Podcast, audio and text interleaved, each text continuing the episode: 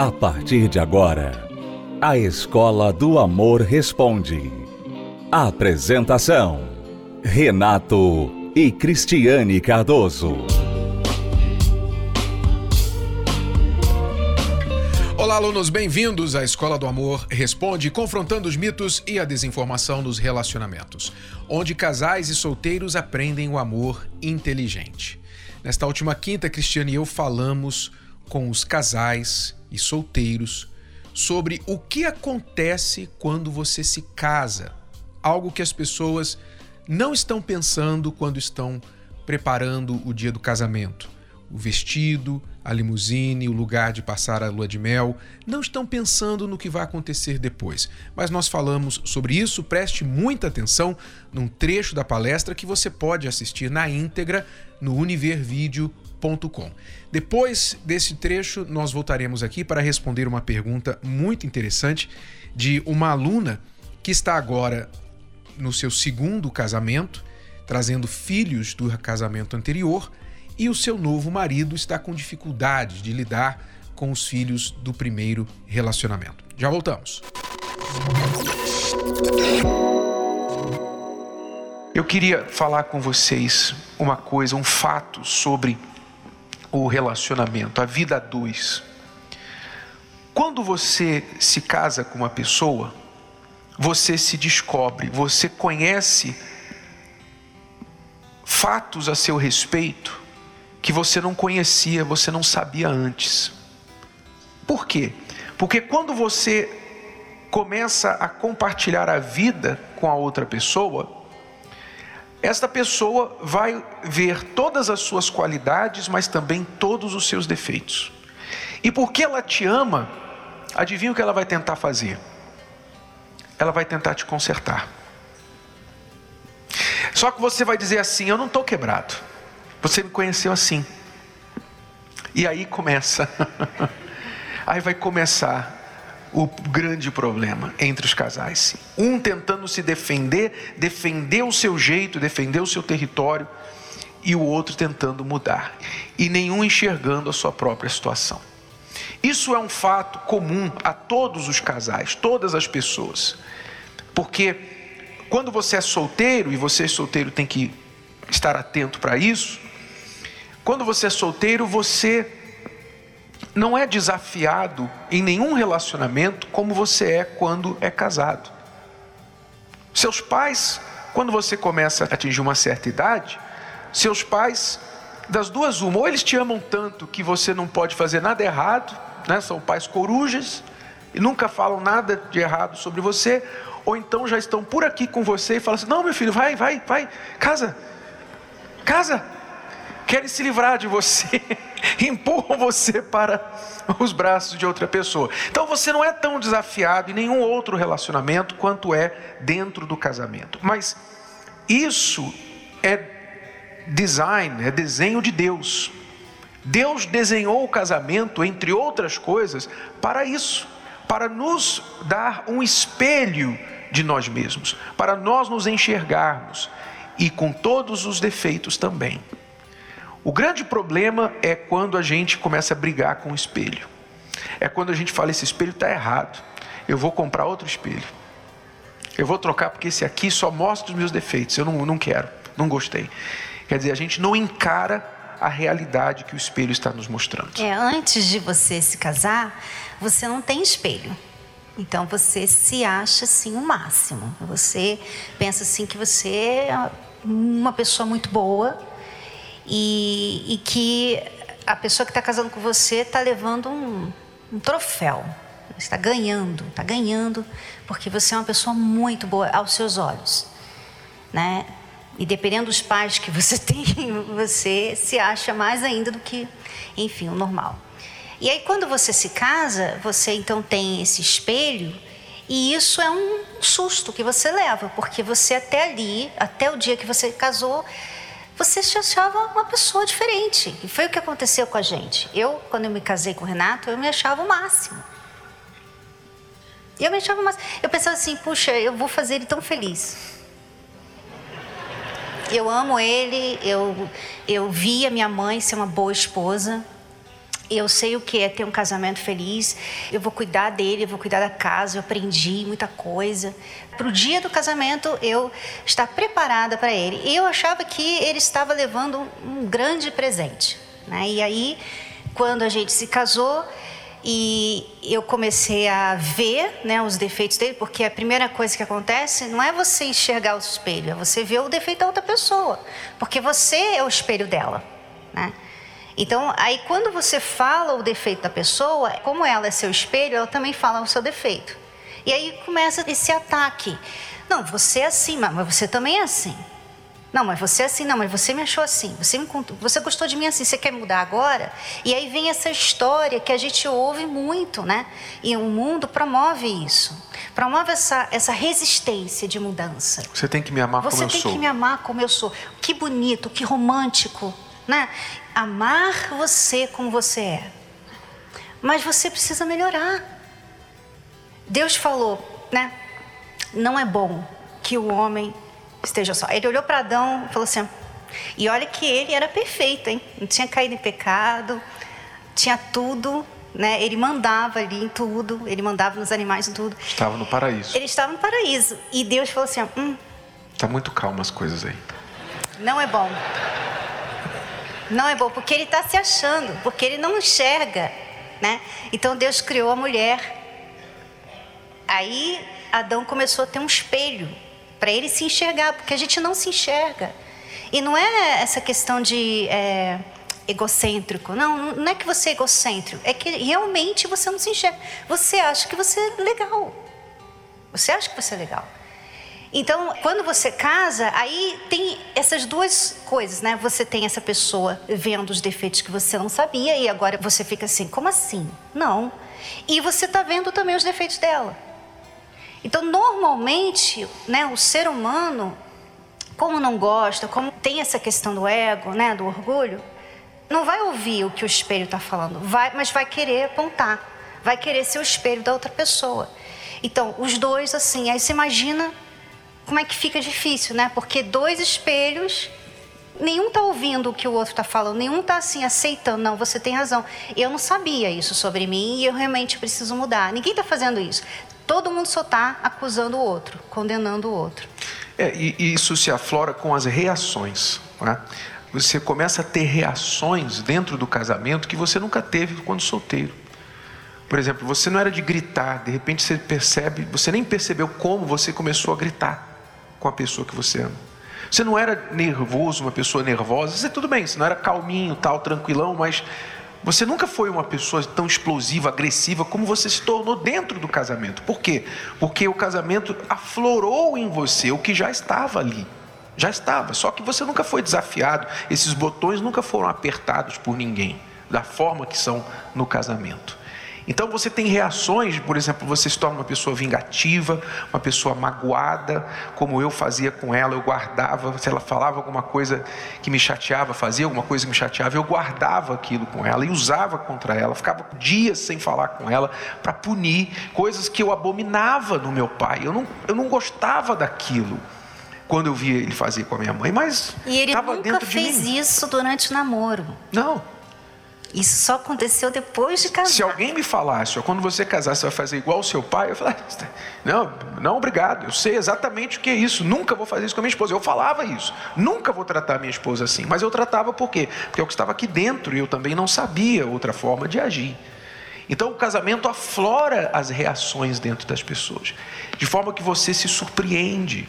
Você às vezes agride a pessoa e, e, com palavras, você xinga, você guarda mágoa, você faz pirraça e você, quando você está sozinho, no momento mais calmo, você pensa assim: puxa, meu Deus, por que, que eu faço isso? Por que, que eu sou assim?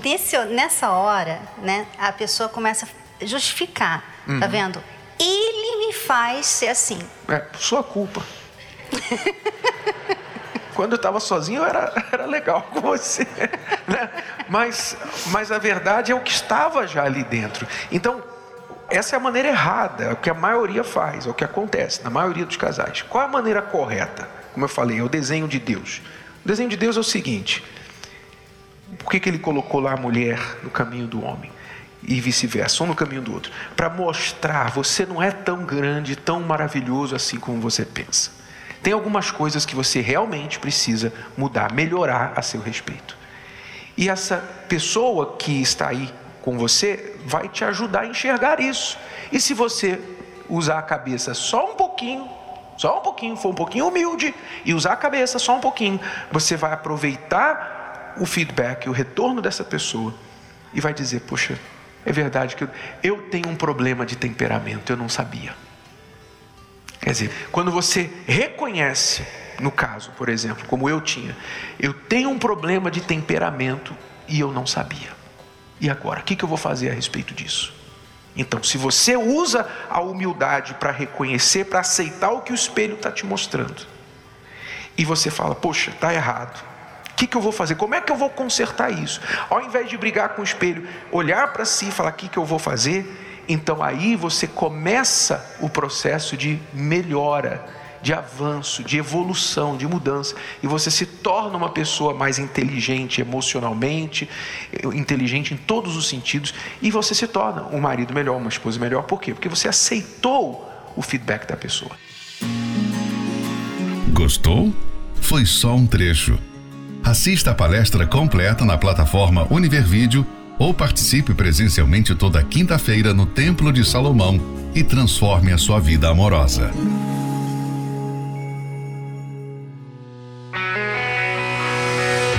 Se você deseja tomar as decisões certas no âmbito amoroso, revolucionar sua vida de solteiro e saber conduzir de forma racional suas emoções, acaba de chegar um livro feito especialmente para você.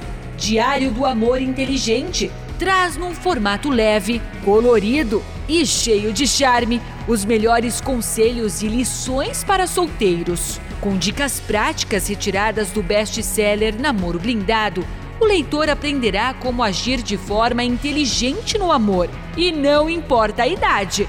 Afinal, nunca é tarde ou cedo demais para descobrir como viver a prova de um coração partido. Diário do Amor Inteligente, de Renato e Cristiane Cardoso. Adquira já o seu. Para mais informações, acesse arcacenter.com.br ou ligue para 0 Operadora 21 3296 9393. 0 Operadora 21 3296 9393. Você está ouvindo A Escola do Amor Responde com Renato e Cristiane Cardoso. Nós vamos agora responder a pergunta desta aluna que está no seu segundo casamento e com filhos do primeiro e a coisa está assim muito complicada. Vamos acompanhar. Ela diz: Renato e Cris, estou em um novo relacionamento há três anos, porém morando junto há um ano. Ou seja, não é casamento, é morar junto. Ah, é muito importante fazer essa distinção. Morar junto não é casamento. As pessoas querem romantizar o morar junto, querem levar a coisa para o lado mais prático. Ah, não tem diferença, um papel não faz diferença, etc, etc. Mas a grande verdade é que na prática, na prática, faz diferença. Porque quando você entra num relacionamento e não assume um compromisso para a vida toda com a outra pessoa, a porta dos fundos está sempre aberta. Então aquela insegurança, aquele medo, aquele pensamento de, olha, se não der certo eu saio fora porque eu não tenho nada firmado, não tenho compromisso firmado com você, está sempre presente. E isso vai minando os esforços do casal de fazer aquilo funcionar. Porque o preço de entrada foi barato, o preço de saída é barato. É isso que as pessoas precisam entender. Mas enfim, ela diz: estamos morando juntos há um ano, tenho três filhos e meu namorado uma filha. A diferença de tratamento é muito grande. Parece que a minha família o incomoda. Todas as vezes que a filha dele vem para casa, e isso acontece três vezes por semana, brigamos. Ele fica me tratando com grosserias e apontando defeitos em meus filhos, que têm idade de 8, idades de 8, 16 e 18 anos. A filha dele tem 5. Já falei diversas vezes que seria melhor nos separarmos, tá vendo? É uma das coisas que acontece quando não há compromisso para a vida toda, como o casamento propõe. O que é um casamento? Casamento não é o pedaço de papel assinado. O pedaço de papel é importante porque se vocês estão firmando esse compromisso para a vida toda, então a lei do nosso país exige que isso seja firmado em cartório, não é? Então, o casamento é firmado, a palavra é colocada no papel. E a palavra é importante ser colocada no papel. As pessoas assinam contrato de celular, elas assinam contrato de trabalho, elas assinam escritura de imóveis, elas fazem contratos para todas as outras coisas. Até Deus mandou colocar por escrito o que ele falou. Por que as pessoas não querem assinar embaixo um compromisso de viver com a outra, de ter parceria para a vida toda com a outra? A verdade é que elas não têm a coragem de firmar esse compromisso. Essa é a realidade. E quando não há essa coragem, o que acontece normalmente nos relacionamentos, onde sempre há essa dúvida, essa porta dos fundos aberta? É isso aqui que ela está falando. Já falei várias vezes que seria melhor nos separarmos. Quando tem um problema, a pessoa logo pensa: acho que eu vou embora disso aqui, não está funcionando, não, sabe? Eu acho que eu vou embora e tal. E o que, que você acha que acontece quando qualquer briguinha, qualquer discussão, qualquer discórdia, o teu parceiro ou você fala: é melhor a gente separar? O que, que você acha que isso causa? Isso causa mais insegurança além das inseguranças que as brigas e discórdias já estão causando, vem a insegurança de que agora você proferiu as palavras. Você falou, vamos nos separar, é melhor a gente se separar. Por isso que quando a Cristiane falou comigo naquela fatídica noite, olha, se é para continuar assim, é melhor a gente separar. Eu falei com voz firme, clara para ela e forte, dizendo: nunca mais fale essa palavra. Eu não aceito isso. Eu, eu logo matei no nascedouro essa ideia de separação, porque nós não iríamos usar a separação como uma solução que não é solução para os nossos problemas de casamento. Eu não sabia o que fazer na altura. Eu não sabia. Por 12 anos a gente vivia em pé de guerra, mas eu sabia que eu não queria aquilo. Então eu passei para ela essa segurança. Eu não sei como a gente vai resolver isso, mas a gente vai resolver. Então, é muito importante que haja esta parceria, esse compromisso, eu estou com você até o fim. Eu vou lutar por você e com você contra os problemas. Essa firmeza dentro do casamento é muito importante, mesmo quando tudo está dando errado, quando muitos problemas estão acontecendo, pelo menos você tem a firmeza, essa pessoa que está disposta a lutar comigo para manter a nossa família até o fim. Isso é imprescindível. E é o que não está acontecendo aqui, além dos problemas dos filhos de relacionamentos anteriores. Ela continua: conversamos e ele me convence que iremos nos corrigir e que eu sou o amor da vida dele. Porém, essa situação tem sido repetitiva. Estou me sentindo um fracasso, usada e desacreditada. Como poderia mudar esse cenário e fazer com que ele nos veja como uma família? Encarar que eu não sou só, tenho os meus filhos. Pois é. Então, vamos lá, aluna. Eu queria dizer aqui para todas as pessoas que estão considerando entrar em um relacionamento com alguém e já trazendo filhos de relacionamentos anteriores, que esse tipo de nova família, famílias mistas, não é para amadores. Tá? Já vou dizer, isso não é para amador. Isso aí não é para qualquer um. Esse negócio de, ah, eu amo, a gente ama um ao outro e o amor vai vencer tudo. Não, peraí. Quando você casa com uma pessoa ou forma um relacionamento, quer formar uma nova família com uma pessoa que já tinha uma família, tem, no caso dos filhos, uma família, e os, esses filhos têm mãe, esses filhos têm pai, não é? O ex, a ex. Quando você casa com uma pessoa assim, você não está casando só com a pessoa. E muita gente não sabe administrar atualmente um relacionamento com uma pessoa solteira, livre e desimpedida, que nunca casou, que nunca teve filho, que dirá casar com alguém que já vem com essa bagagem toda. É impossível? Não, não é impossível. Não estou dizendo que é impossível. Eu estou dizendo que não é para amadores. Você tem que se preparar. A coisa não é simples, porque quando você junta uma pessoa que já veio de um relacionamento fracassado, ou você também já veio do seu, você tem que entender que aquela bagagem está ali. A pessoa já veio de um relacionamento onde houve problemas que não vingou. Os filhos não vão entender isso. Os filhos vão ver a nova pessoa na vida do pai ou da mãe como um intruso, como alguém que roubou o pai ou a mãe do seu outro pai. Então, sempre, normalmente, vai haver uma resistência né? A aceitação, o período de aceitação é difícil. Você disse que está com esse seu companheiro há, há um ano.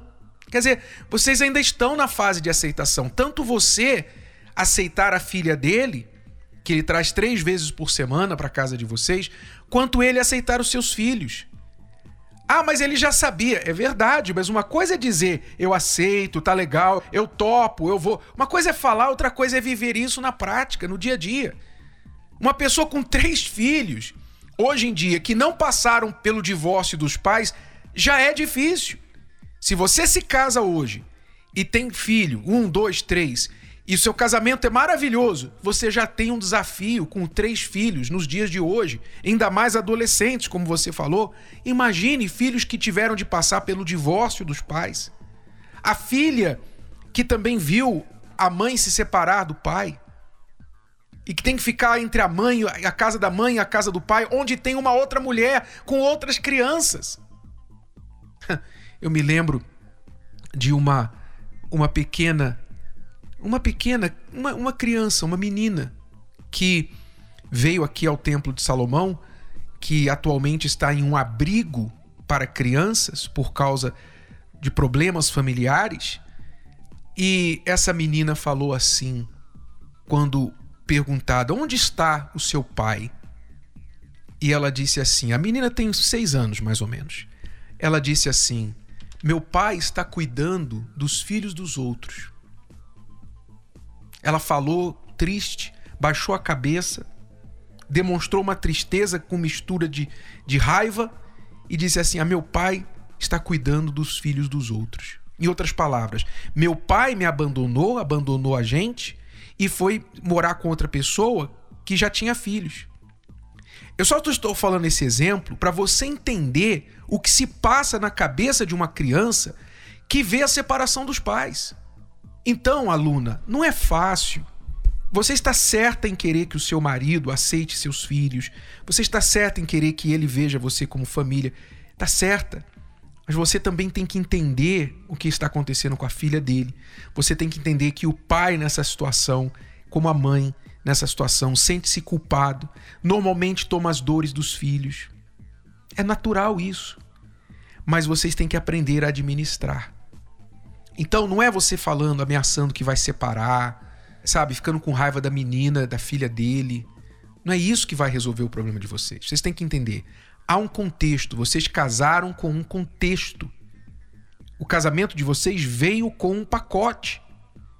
E agora, a melhor coisa que vocês podem fazer é não piorar a situação, que já é uma situação complicada por causa dos filhos. Então, como você não piora?